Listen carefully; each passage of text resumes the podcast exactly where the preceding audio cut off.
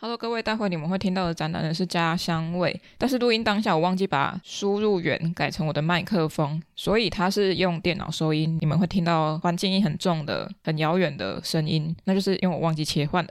我已经尽量剪到十五分钟内了，所以说你不想听的话，那你就直接关掉吧。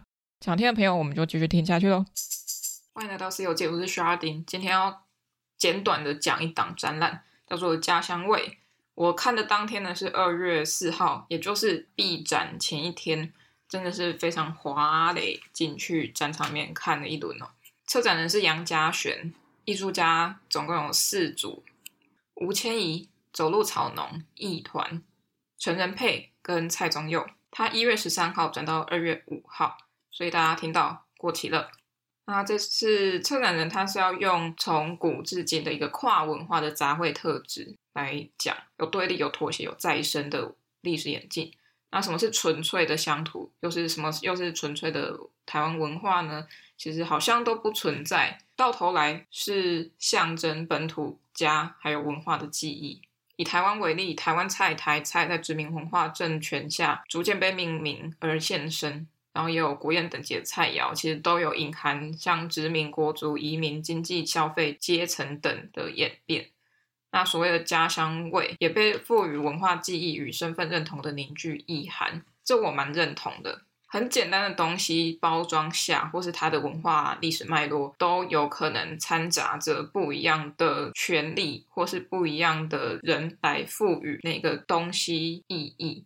那个家乡味，如果更纯粹一点的话，可能就是自身对于某一个事物的情感连接。不过，他有说到身份认同、凝聚意涵等等，他也更凸显在简单举例来说，出国很久会想要吃泡面，因为那个味道是记忆中的味道，会习惯想要寻求那个味道，这是比较概括式的讲法。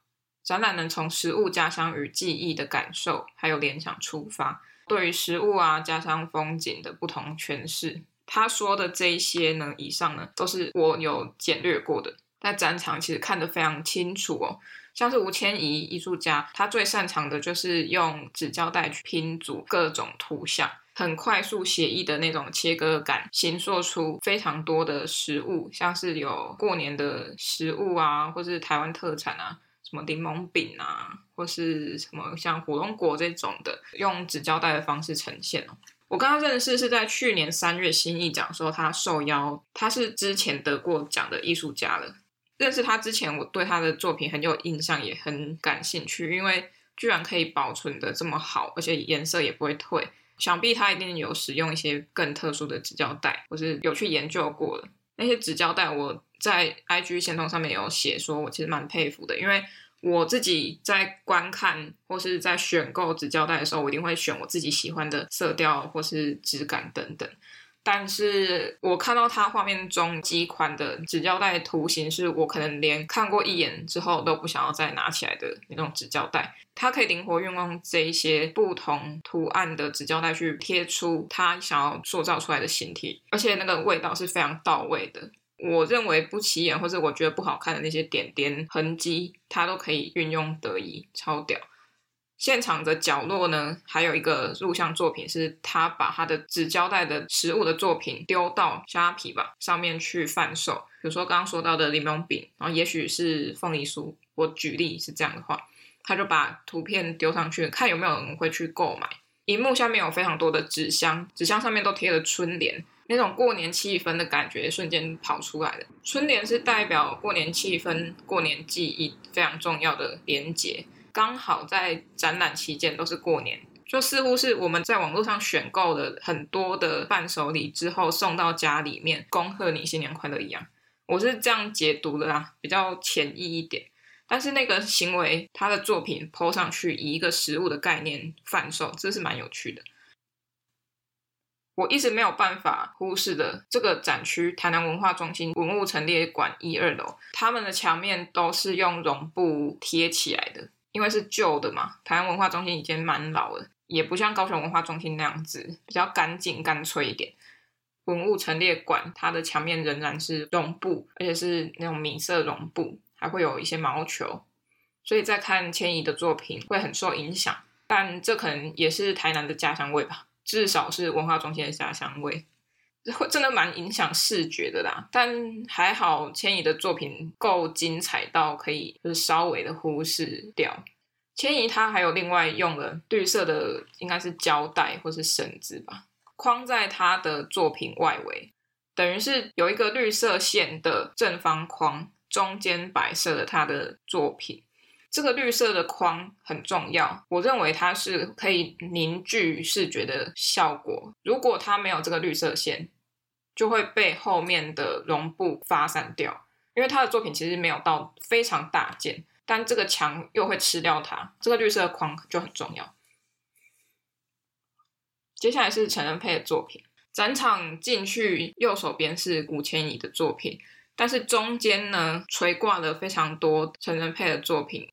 之前有一档叫《家的 N 次方》，在台中的珍品艺术中心，我讲过那一档，他也是其中参展艺术家之一。陈仁佩他在这边同样是展出一样的形式，有输出的纸张，前后各是图像跟文字。图像是访谈中讲到的一些词汇句子，比如说有手表、圆规，比如说有他是建筑师的身份，比如说苹果等等，他就把。里面有连接的东西拼组，有点像是静物或是假山水，或是一个有趣的摆放方式拍下来，但不会无聊，因为他们都各自有意义。单看图像的时候，可能不知道他要表达什么，但绕到后面去看文字的时候，就瞬间明白。观众跟这一个作品访谈者对象的连接，瞬间也建立起来了。它不再是一个陌生的图案、陌生的图形，甚至那些物件可能对于观众来说也是具有某种意义或是情感。这一次比较特别，是没有锁定在东南亚的人上，反而是有多，好像是瑞典吧，还是瑞士、日本三个国家的人做访谈。上一次是用了红色的尼龙绳，这一次人配他把输出物是垂挂在大衣架。它就有点像垂挂一条毛巾一样，垂挂的空间当中，它也加入了有花的枝，还有苹果树的枝干。虽然是假的，但它可以更帮衬他作品里面的味道。仁佩的作品结束后，到了走路草农，他们是一个团体，有两个人，刘信佑以及陈汉生两位。我第一次看到他们展览是在节点，应该是某一位团员他在节点有个作品。然后后来也有在，应该是在空总的展览有看过他们。这档展览之后，我有在内惟艺术中心看到他们的作品。那回来讲一下台湾文化中心这件作品，他们是用了很多旧的方形的电视机播放他们做的像素艺术风格的影像，上面跑的动画是各种蔬菜，用 Q 版用图像式的微笑的蔬菜这样端又端又端又过去。是有流动性的，它不是单个各放自己的东西，而是很像从左到右跳过很多不一样的蔬菜水果。在这一群电视群的对面有一个电视机，也是小台正方形的，它播放的是真实的水果，一直 zoom in zoom in 到看到它如像素般的那个颜色，然后就会出现那个水果。这是蛮有趣的啊，因为他们转化成一个 Q 版的可爱的，让你更想要亲近，更容易亲近。再回推到单一电视的时候，我们会看到原本它的样子，进入到更细微的内部去，后来翻转成这个样子。它一直唤起一个记忆，是我对于以前的游戏，以前游戏都是像素化的，单纯的快乐。没有复杂的华丽的游戏样貌，但它很吸引我。当一个电视机上的影像，它的色泽因为荧幕的解析度不佳，所以那种仿旧的感觉也让我很回到过去那一个味道。那那个味道可能已经从表面的蔬果转移到生活环境的味道了。往二楼走的话，有蔡中佑的作品，根本就是一个小个展吧。那我也看过他作品蛮多次的，不管在绝对空间啊，还是在新艺奖，还是在其他的联展上面，都看过蛮多次的。蔡中佑真的是一个很有想法的艺术家，他的作品很有他自己的味道啦。平常见怪不怪，仔细看可能不得了的一些日常景象。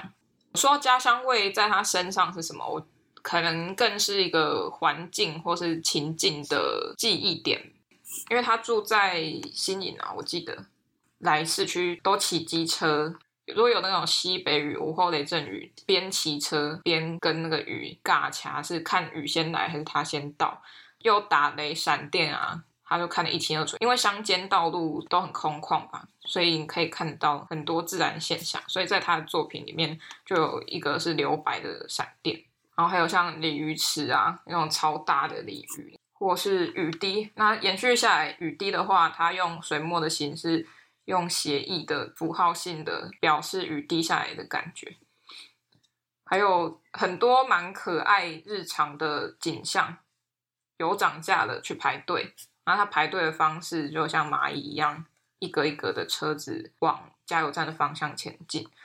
啊，适当的留白也是水墨的技巧之一，但是又用一个没有太多传统笔法的方式描绘，显得有一种插画的趣味感。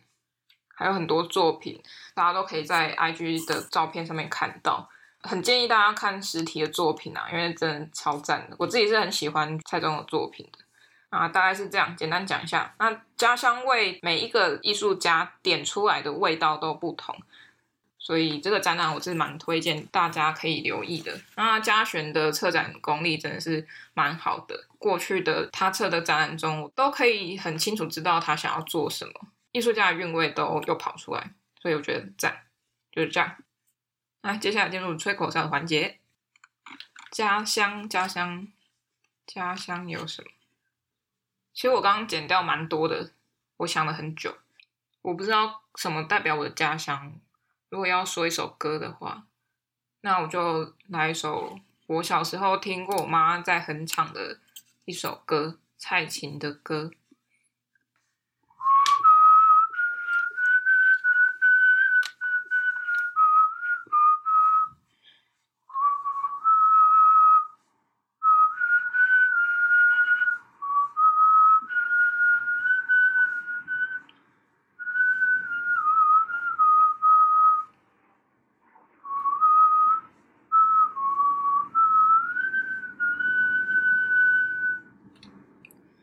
OK，下次你的温柔就到这边，然后感谢大家收听简短的《C 游记》版本，因为我真的太忙了，没办法。只要我一松懈下来讲太长，我就会不好整理。讲一下蔡琴好了，我也没有很常听蔡琴的歌，不过以前去学水墨画的时候，老师他都会播老歌，一播就是整张专辑，要听完整张专辑，而且听好多遍才能换下一篇。老师很喜欢听，所以我尊重他。他听很多西洋的，然后华语的，所以很多老歌都从那边学的，像是江蕙的歌。也许以后可以吹一下江蕙的歌曲，我蛮喜欢的。哦，我最喜欢的就是《伤心酒店》这首歌，超好听。好，那就下一集再见啦，感谢收听，拜拜。各位各位，喜欢《西游记》的话，可以到脸书、IG 搜寻《西游记》。C 是大写的 C，那请认明 logo 是绿色微笑的毛毛虫，那就是我啦。想听最新一集的《西游记》，可以到各大平台，像是 First Story、KKBox、Spotify、Apple Podcasts 或 Google Podcasts 免费收听哦。想与我互动、私讯或者聊天，可以到 IG 上找我，搜寻《西游记》。欢迎各大单位合作邀约，信箱请看下方资讯栏喽。那我们下一集《西游记》再见，拜拜。